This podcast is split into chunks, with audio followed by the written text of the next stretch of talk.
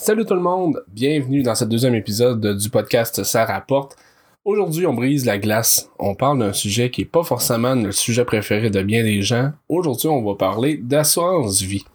Donc, dans cet épisode, on va démystifier un petit peu euh, tous les, euh, les, les, produits d'assurance vie qui sont les plus populaires. Euh, peut-être on va faire une petite comparaison entre l'assurance vie permanente et l'assurance vie temporaire. Et aussi de voir un petit peu le, pourquoi du parce que on, se procure ce genre de produits. Donc, voilà, c'est parti. On va commencer avec l'assurance vie permanente. L'assurance vie permanente, en fait, c'est simple. Sa fonction, c'est de payer vos frais funéraires lorsque vous allez avoir atteint un âge plus avancé. Donc, c'est vraiment une assurance que on prend un âge X, jusqu'à un maximum peut-être jusqu'à l'âge de 75-80 ans souvent selon le produit d'assurance que vous, euh, vous désirez avoir. Et aussi ce qu'il faut prendre en considération avec l'âge euh, à lequel on prend cette assurance là c'est le prix. Parce que plus qu'on avance en âge plus que le prix est élevé de ces protections là comme toute assurance finalement au, final. Mais vous allez voir l'important de le prendre le plus tôt possible dans, pour ce produit là je trouve qu'il est quand même assez important. Donc on, on résume on prend une assurance vie à l'âge de exemple, on va, on va parler ici de l'âge de 30 ans, pour payer les frais liés au décès. Lorsqu'on va décéder, on va dire ici à l'âge de 80 ans. Donc, comment qu'on fait pour savoir quel montant d'assurance vie on a besoin à l'âge de 30 ans quand on, doit justement penser aux frais qui vont être demandés dans 50 ans? Ben, la façon de calculer de base est assez simple. On va parler à ce moment-là de prendre le, coût en lien avec le décès en 2020 et on va le projeter dans le futur avec l'inflation. en quoi? Là, on se dit, wow, c'est quoi l'inflation? On va, on va résumer ça très simplement. L'inflation, c'est la raison pour laquelle le panier d'épicerie qu'on fait toutes les semaines, il coûte toujours un peu plus cher. Souvent, quand on recule, peut-être une dizaine d'années, manger, il me semble ça coûtait pas si cher que ça. Pour 100, 150 dollars, ben un couple était capable de, de, de, faire le tour de la semaine sans vraiment aucun problème. On fait même se, se procurer un peu de, de produits exotiques à travers tout ça. Maintenant, euh, non. je dirais une personne seule, ça va être euh, environ moins 100 dollars et, et, plus finalement, tout dépendant de, de nos goûts et nos intérêts. Donc, pourquoi, dans le fond, on se retrouve à payer aussi cher, c'est que notre panier d'épicerie a coûté on va faire un, résumé très simple parce qu'il y a beaucoup de facteurs dans le prix de, je crois, du panier d'épicerie. Mais c'est que justement, le prix, la valeur de notre argent pour la payer a malheureusement payé, perdu un petit peu de sa valeur au fil des années. Donc, habituellement, si on fait un, une médiane environ de, de, de, de, je vous dirais, au fil des années, ça peut varier plus, ça peut varier moins, mais on va mettre une moyenne de 2%. Ça, ça veut dire qu'à toutes les années, notre dollar vaut peut-être 2% moins que l'année d'avant. On va résumer ça comme ça. C'est plus complexe que ça. On va résumer ça comme ça. Bref, ce qu'on peut acheter, on enlève 2% toutes les années. C'est la raison pourquoi, dans le temps, on pouvait se procurer beaucoup plus de trucs pour moins cher. Un bon exemple aussi que j'utilise souvent en rencontre par rapport à l'inflation, c'est penser un peu euh, au monde de l'auto. Quand on recule, là, environ les années 50, ben à ce moment-là, ce qu'on pouvait, même 60 peut-être plus, on pouvait se procurer une grosse bagnole, une Ford Mustang, euh, Dodge Charger, peu importe, pour environ entre 2, 4, 5, 6 000 dollars. Peut-être les produits les plus luxueux, peut-être monter même pas à, à, 10 000 dollars euh, au prix d'achat. Comparativement aujourd'hui, ce serait impensable d'acheter un véhicule comme ça. Puis même si on compare une Ford Mustang aujourd'hui, ben en bas d'une trentaine de mille, c'est plutôt rare d'en avoir une euh, flambant neuve. Donc, c'est vraiment un peu ma façon de voir, de faire voir un peu la différence entre les deux. Donc, on prend notre mode, notre, notre, notre frais lié au décès en 2020, comme on disait tantôt. Ça, encore une fois, c'est très, euh, je vous dirais, différent selon la vision que vous avez, selon le territoire où vous habitez aussi. On va se mettre un, un chiffre comme ça, on va se mettre 10 000 de frais liés au décès. Il y a des gens qui me disent que pour 5-6 000 ils peuvent se faire enterrer. D'autres que j'ai vu les factures, ça élevait au-delà de 20 000 facilement. Je vous laisse faire vos propres, euh, de revoir ça de votre propre façon à vous. Mais on va se mettre une médiane à 10 000 Donc, ce qu'on fait, c'est qu'on prend notre 10 000, on rajoute 2% à toutes les années et on calcule ça sur les 50, 60 prochaines années. Dans le cas d'une personne de 30 ans, on va parler à ce moment-là de environ peut-être euh, je vous dirais jusqu'à 85 ans, donc environ peut-être 55 ans euh, plus tard dans la vie. Ce qui va nous donner en moyenne un montant, je vous dirais, c'est très, euh, faudrait le faire réellement, mais je vous dirais ça va jouer dans les alentours entre 50 et peut-être 60 000 dollars à peu près. Donc, si exemple, on, prenait une assurance vie seulement de 10 000 dollars en 2020, puis on espère qu'elle va faire le travail rendu à 80, 85 ans, malheureusement, ça, ça suivra pas. Ça, ça suivra pas, ça fera pas le travail. On va se retrouver à avoir l'équivalent aujourd'hui si on aurait 1000 dollars d'assurance vie. Ça fera, ça fait pas plus le travail. Donc, ce qu'on fait simplement, c'est que on calcule justement ce montant d'inflation-là et on prend une assurance vie du montant futur qui, qui, va être demandé. Comme je disais tout à l'heure, on parle d'environ 50, 60 000 dollars environ pour une projection entre 10 et 15 000. On va se mettre un, on, est un, entre un et l'autre là pour faire euh, pour faire un, résumé qui est plus réaliste, ça va jouer pour mal plus dans ces eaux-là. Donc, c'est simple. C'est vraiment la partie de base d'inflation. Ce calcul-là, on va le faire quand une personne, elle va, euh, elle va avoir simplement comme actif une, résidence principale, par exemple. Il euh, y aura pas, euh, on parle pas d'une situation où une personne a une entreprise, une personne elle a euh, encore moins une ferme, parce qu'on s'entend que les fermes, c'est beaucoup plus complexe et il y a beaucoup de crédits reliés à ça, etc. J'entrerai pas là-dedans. Et sinon, ben, exemple, quelqu'un qui a des, des lots à bois, euh, quelqu'un qui a un chalet, des choses comme ça. Ça, c'est malheureusement, c'est de l'assurance supplémentaire souvent qui va être à se procurer. Pourquoi? C'est que euh, c'est simplement pour payer l'intérêt, pas l'intérêt, pardon, mais l'impôt au, au, dernier décès du couple. Encore là, je vais vous résumer ça simplement c'est qu'on prend la valeur qui est de l'achat à, l'achat du bien en question. Encore là, ça s'appelle pas pour la résidence principale, à moins que ce soit peut-être la, ce soit pas la première, puis encore là, faudrait vérifier avec un fiscaliste. Comme je vous dis, moi, ce que je fais un résumé très bref et encore là, pour votre situation, c'est vraiment plus à approfondir à ce niveau-là avec des gens compétents aussi, euh, avec lesquels on travaille. Mais je vais vous faire un petit résumé bref. On prend la valeur d'achat, exemple, du chalet que, que, que vous désirez vous procurer exemple, les gens qui, euh, pour faire un exemple concret peut-être en 2020, on, pouvait, on pourrait prendre une personne qui a acheté un chalet en 1980, qui a acheté le chalet à environ peut-être 30 000 à l'époque, et aujourd'hui, eux, comble, comble de chance, c'est qu'on se retrouve avec le même chalet, qui oui, été rénové, tout ça, puis il y a eu des encore là des, euh, des frais reliés à ça, mais on parle d'un chalet maintenant qui peut valoir 200, 225, 250 000 dollars selon l'endroit où il est localisé c'est super. Ça fait que votre, votre placement a vraiment beaucoup rapporté. Par contre, ce qui va arriver, c'est que lorsque vous allez décéder, si, par exemple, le couple qui possède le chalet, le monsieur décède, l'impôt va simplement être, ou dans le il va avoir un roulement au, au conjoint survivant. Donc, on parle à ce moment-là un couple classique de, de, la, de, la dame en question qui, elle, va recevoir le chalet. Mais par contre, lorsque le chalet, lui, va, que lorsque madame va décéder, qu'il n'y a pas eu d'arrangement en lien avec ça, avec un notaire quoi que ce soit, ben à ce moment-là, c'est simple, c'est que les enfants vont hériter du chalet.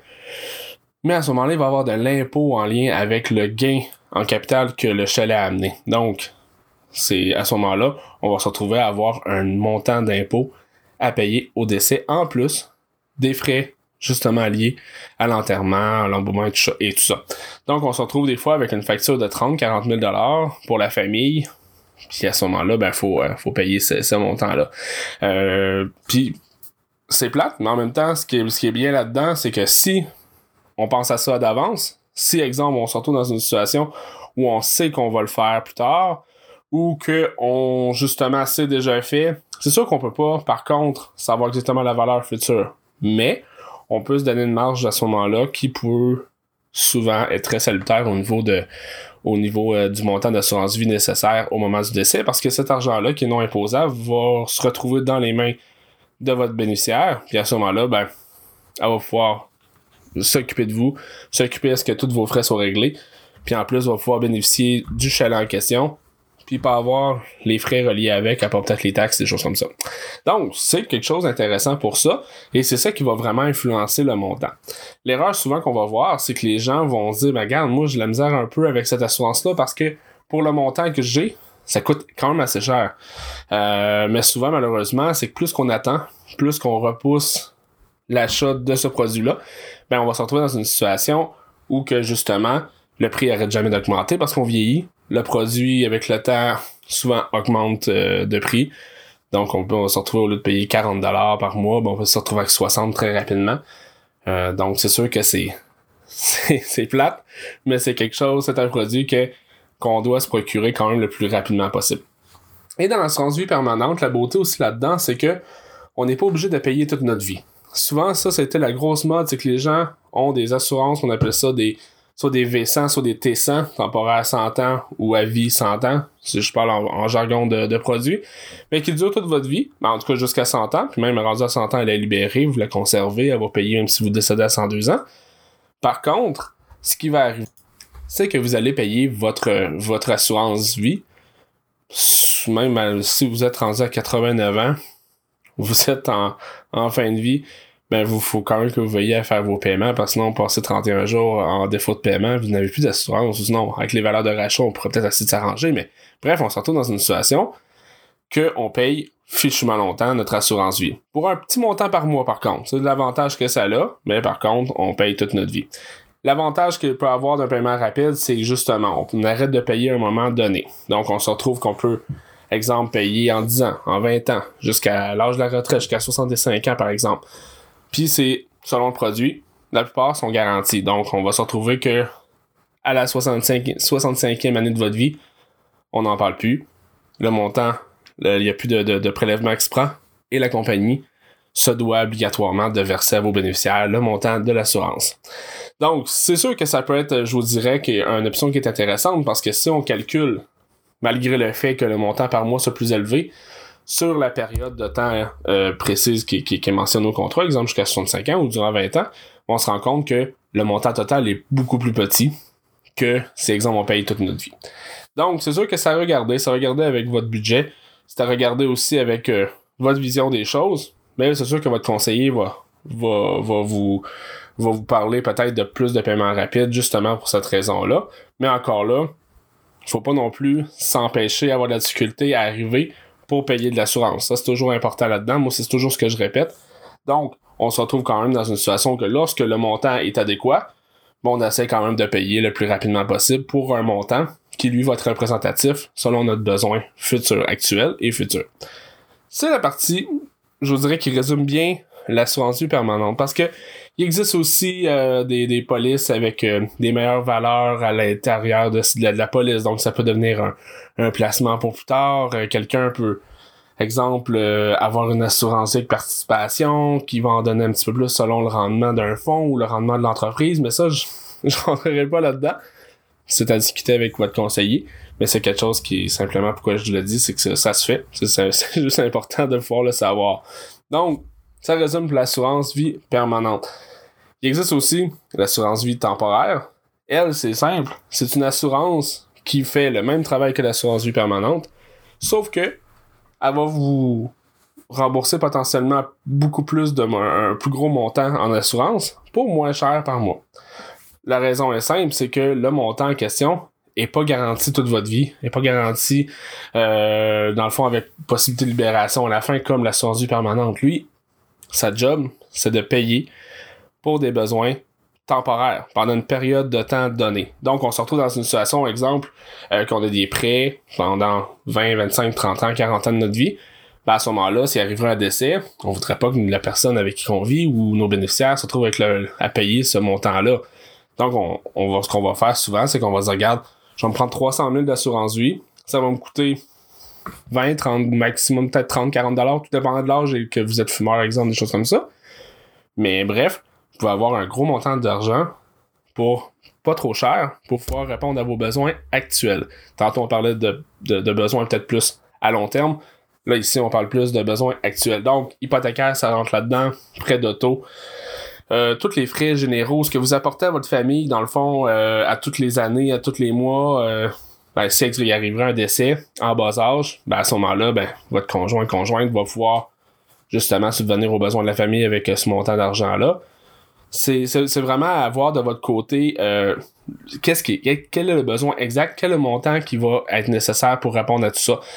Et ça, ce qui est important là-dedans, c'est que le conseiller qui va vous rencontrer, lui, ce qu'il doit faire, il doit faire une analyse de votre situation. Si vous rencontrez un conseiller qui ne fait pas une analyse de votre situation, qui vous envoie comme ça un montant d'assurance vie sans vraiment prendre le temps de vous connaître, euh, arrêtez tout ça là.